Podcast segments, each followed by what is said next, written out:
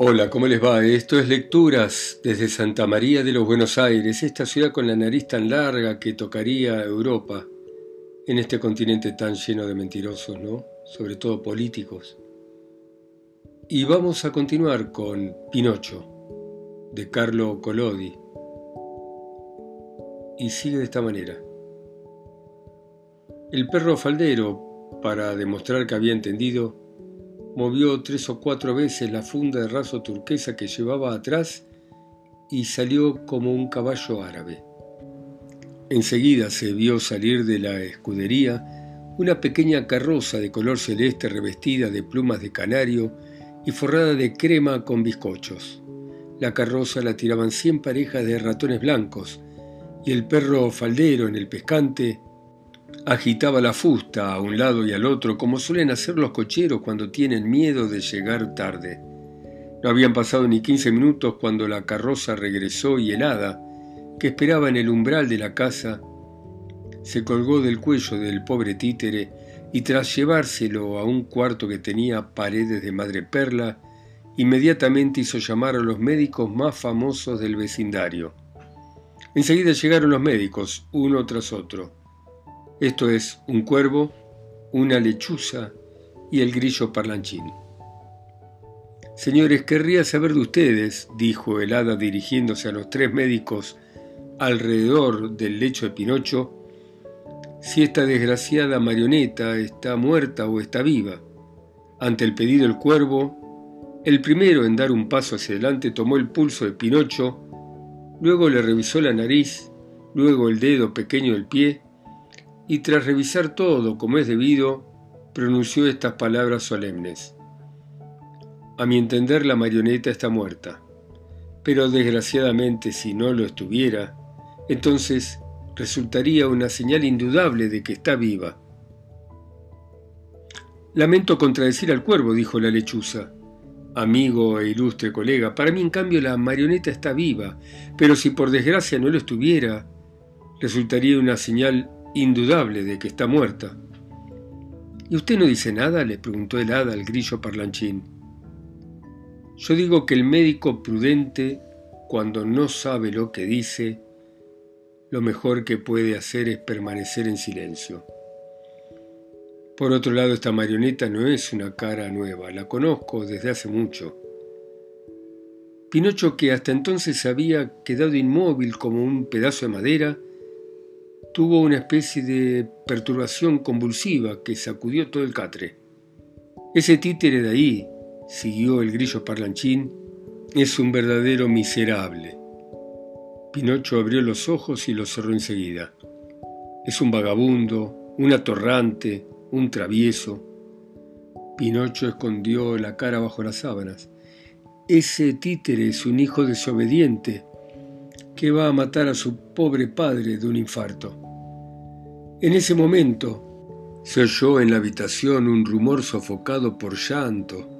Imagínense cómo se quedaron todos cuando al apartar las sábanas vieron que el que lloraba era Pinocho. Cuando un muerto llora es señal de que está en vías de recuperarse, dijo el cuervo con solemnidad. Lamento contradecir a mi amigo e ilustre colega, dijo la lechuza, pero para mí, cuando el muerto llora, es señal de que no le gusta morirse. 17. Pinocho come azúcar, pero no se quiere purgar. Sin embargo, cuando ve que los sepultureros vienen a llevárselo, se purga. Luego dice una mentira y como castigo le crece la nariz. Los tres médicos salieron de la habitación. El hada se acercó a Pinocho y después de tocarle la frente, se dio cuenta de que tenía demasiada fiebre. Entonces colocó unos polvos blancos en un vaso de agua y se los ofreció a la marioneta y le dijo amorosamente, Tómalos y en pocos días vas a estar curado. Pinocho miró el vaso, torció la boca y se quejó, ¿es dulce o amargo? Es amargo, pero te va a hacer bien. No, si es amargo no lo tomo.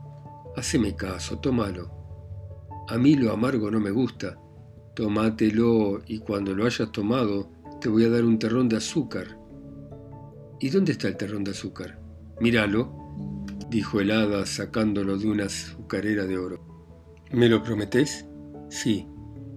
Y el hada le dio el terrón, y Pinocho, después de triturarlo y tragarlo rápidamente, dijo, relamiéndose, Ojalá el azúcar fuera también un remedio, me purgaría todos los días.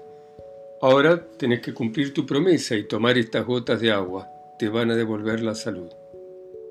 Pinocho tomó de mala gana el vaso y metió en él la punta de la nariz. Luego se lo acercó a la boca y volvió a meter la punta de la nariz y por fin dijo, es muy amarga, no me la puedo tomar. ¿Cómo lo sabés si ni siquiera la probaste? Me lo imagino. Lo noté por el olor. Quisiera antes otro terrón de azúcar y entonces la tomo. Entonces helada, con la paciencia de una buena madre, le dio otro poco de azúcar en la boca y de nuevo le dio el vaso. Así no me la puedo beber, dijo la marioneta haciendo gestos de desagrado. ¿Por qué? Porque me molesta el almohadón que tengo sobre los pies. El hada le sacó el almohadón. Da igual, así tampoco la puedo beber. ¿Y ahora qué te molesta? Que la puerta de la habitación está un poco abierta. El hada se levantó y cerró la puerta. Vamos, gritó Pinocho llorando, que este brebaje no lo puedo ni probar. No, no, no. Hijo mío, te vas a arrepentir. No me importa, pero tu enfermedad es grave. No me importa. La fiebre te va a llevar al otro mundo en unas horas. No me importa. ¿Pero no le tenés miedo a la muerte? Para nada. Antes morir que tomar eso. En ese momento la puerta de la habitación se abrió de par en par y entraron cuatro conejos negros como el alquitrán que traían sobre sus hombros un pequeño ataúd. ¿Qué quieren de mí? gritó Pinocho, levantándose muerto de miedo y sentándose en la cama. Te hemos venido a buscar, contestó el conejo más grande. ¿A buscarme? Pero si yo todavía no estoy muerto. Todavía no, pero te quedan unos pocos minutos de vida, porque no quisiste tomar la medicina que te habría curado la fiebre. ¡Ay, hada mía, hada mía! empezó a chillar el títere. Dame enseguida el vaso, dale, dale, dámelo rápido, por piedad, no quiero morir, no, no, no quiero morir. Y tomando el vaso con las manos, lo vació de un trago. Paciencia, esta vez hicimos el viaje inútilmente, dijeron los conejos y de nuevo echándose el ataúd de la espalda, salieron de la habitación quejándose y murmurando entre dientes. La cosa es que, pasados unos minutos, Pinocho saltó de la cama completamente curado. Hay que saber que las marionetas de madera tienen el privilegio de rara vez enfermarse y si lo hacen de recuperarse enseguida y el hada al verlo corrió alegre por la estancia, vivo y feliz como una perdiz, y le dijo, Así que mi medicina te hizo bien, más que bien, me salvó la vida. Entonces, ¿por qué te hiciste rogar así para tomarla? Porque los chicos somos así. Nos dan más miedo las medicinas que las enfermedades. Pero qué vergüenza. Los chicos deberían saber que un buen medicamento tomado a tiempo los puede salvar de una enfermedad grave e incluso de morir. La próxima vez no voy a hacerme rogar tanto, me voy a acordar de esos conejos negros con el ataúd a la espalda y voy a agarrar enseguida el vaso y adentro. Bueno, ahora vení acá y contame cómo fue que caíste en manos de los asesinos. El asunto fue así. Ese titiritero que va de aldea en aldea y que el viento lo lleva siguiendo el sendero, come fuego, me dio unas monedas de oro y me dijo, toma, llévaselas a tu papá. Yo en cambio me encontré en el camino con una zorra y un gato, dos personas como cualquiera que me dijeron, ¿querés que estas monedas se conviertan en mil, en dos mil? Vení con nosotros y te vamos a llevar al campo de los milagros. Y yo dije, vamos. Y ellos dijeron, paremos acá en la posada de la gamba roja y a medianoche volveremos a tomar el camino.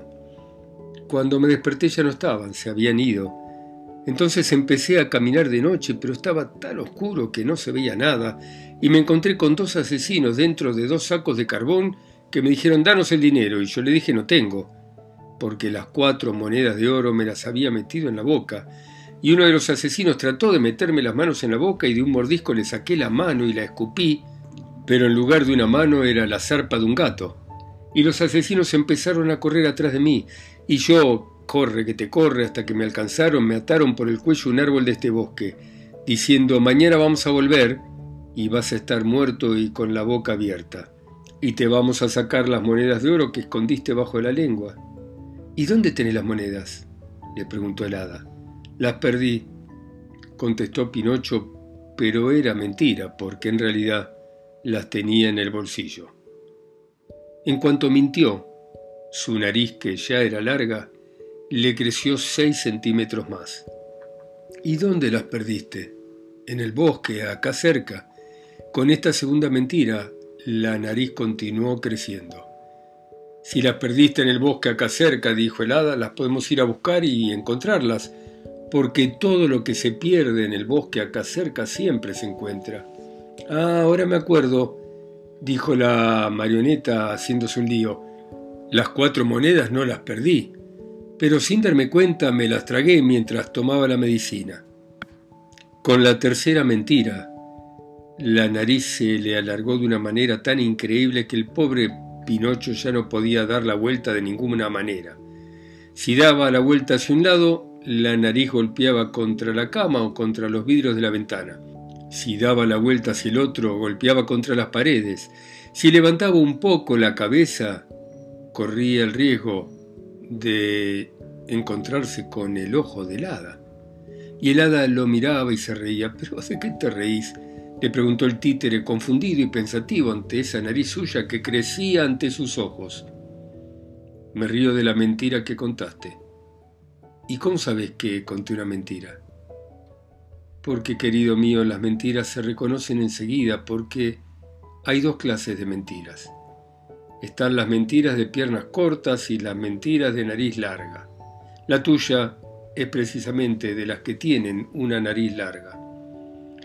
Pinocho, sin saber dónde esconderse por la vergüenza, trató de escapar pero no pudo. La nariz le había crecido tan grande que ya no pasaba por la puerta. 18. Pinocho se reencuentra con la zorra y el gato y se va con ellos a sembrar las cuatro monedas de oro al campo de los milagros.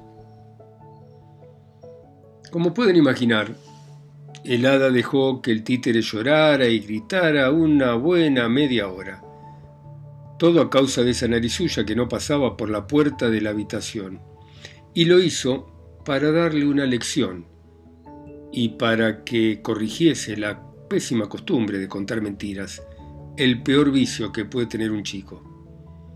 Pero cuando lo vio trastornado y con los ojos que se le salían de las órbitas por la desesperación conmovida, le dio una palmada y ante esa señal entraron por la ventana un millón de pájaros grandes llamados picos que se posaron en la nariz de Pinocho y se la empezaron a picotear, a tal punto que en pocos minutos esa enorme nariz se vio reducida a su tamaño natural.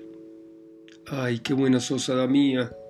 dijo la marioneta secándose los ojos. ¿Y cuánto te quiero? Yo también te quiero, contestó el hada. Y si querés quedarte conmigo, vas a ser mi hermano y yo tu hermana. Me quedaría encantado, pero ¿y mi pobre papá? Pensé en todo. Tu papá ha sido advertido y antes de que anochezca va a estar acá. ¿De verdad? Entonces, hada mía, si te parece, quisiera ir a buscarlo, gritó Pinocho saltando alegremente. No veo el momento de darle un beso a ese pobre viejo que tanto sufrió por mí. Anda, pero ten cuidado de no perderte. Toma el camino del bosque y seguro que lo vas a encontrar. Pinocho salió y tan pronto como entró en el bosque empezó a correr como una cabra. Pero cuando llegó casi frente al roble grande se detuvo porque le pareció oír a gente entre los árboles. Y de pronto vio aparecer, ¿lo adivinan? A la zorra y al gato, con quienes había cenado en la posada de la gamba roja. ¡Eh! Acá está nuestro querido Pinocho, dijo la zorra abrazándolo y besándolo. ¿Qué haces por acá? ¿Qué haces por acá? repitió el gato. Uy, es una larga historia, dijo el títere, pero se las voy a contar sin problemas. Anoche cuando me dejaron solo en la posada, me encontré con asesinos por el camino. ¿Asesinos? Pobre amigo, ¿y qué querían? Me querían robar las monedas de oro. Desgraciados, dijo la zorra. Muy desgraciados, repitió el gato. Pero escapé. Continuó la marioneta y ellos siempre detrás mío hasta que me alcanzaron y me colgaron de una rama del roble. Y Pinocho señaló el roble que estaba allí a dos pasos. ¿Uno puede escuchar algo peor que esto? dijo la zorra. ¿En qué mundo estamos condenados a vivir? ¿Dónde vamos a hallar refugio los señores auténticos como nosotros? Mientras así hablaban, Pinocho se dio cuenta de que el gato cojeaba de la pata delantera derecha. De hecho, le faltaba toda la garra, así que le preguntó, ¿qué te pasó en esa mano? El gato quería responder, pero sí solía. Entonces la zorra se apuró a decir, Oh, mi amigo es muy modesto y por eso no te contesta. Yo lo voy a hacer por él. Hace una hora nos encontramos en el camino con un lobo muy viejo, casi desmayado por el hambre y que nos pedía limosna. Como no teníamos ni siquiera un pedacito de pescado para darle, ¿qué hizo mi amigo, que tiene un corazón de oro? Con los dientes se cortó la pata delantera y la arrojó a la pobre bestia. Así podía comer y matar el hambre y luego de decir esto la zorra se secó una lágrima. Pinocho conmovido se acercó al gato y le dijo al oído, si todos los gatos fueran como vos, qué suerte para las ratas. ¿Y qué haces por acá? le preguntó la zorra al títere. Espero a papá, que va a llegar de un momento a otro. ¿Y tus monedas de oro? Las tengo en el bolsillo, menos una, que gasté en la posada de la gamba roja y pensar que en lugar de cuatro monedas podrías tener mañana mil, dos mil, ¿por qué no me escuchás? ¿Por qué no las vamos a sembrar al campo de los milagros? No, hoy es imposible, vamos otro día. Otro día va a ser tarde, dijo la zorra. ¿Pero por qué?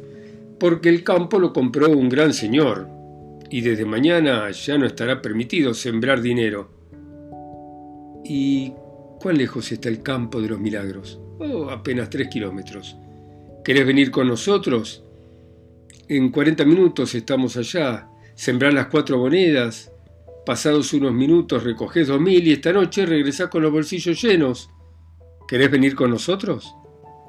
Pinocho dudó un poco al contestar porque le venía a la cabeza el hada buena, el viejo Yepeto, las advertencias del grillo parlanchín, pero luego terminó haciendo lo que hacen todos los chicos sin corazón y sin juicio. O sea, movió la cabeza y le dijo a la zorra y al gato, vamos, vamos, vamos, yo voy.